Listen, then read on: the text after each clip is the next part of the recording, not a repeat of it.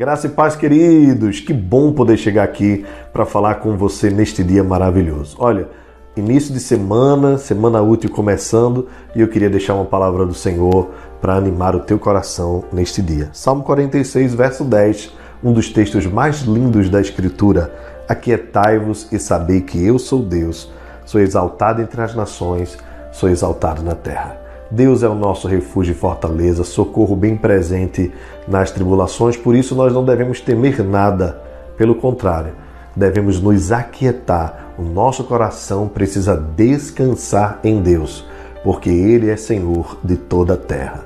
Por isso, neste dia, início de semana, você não sabe o que vem pela frente, mas saiba, o seu coração precisa descansar em Deus.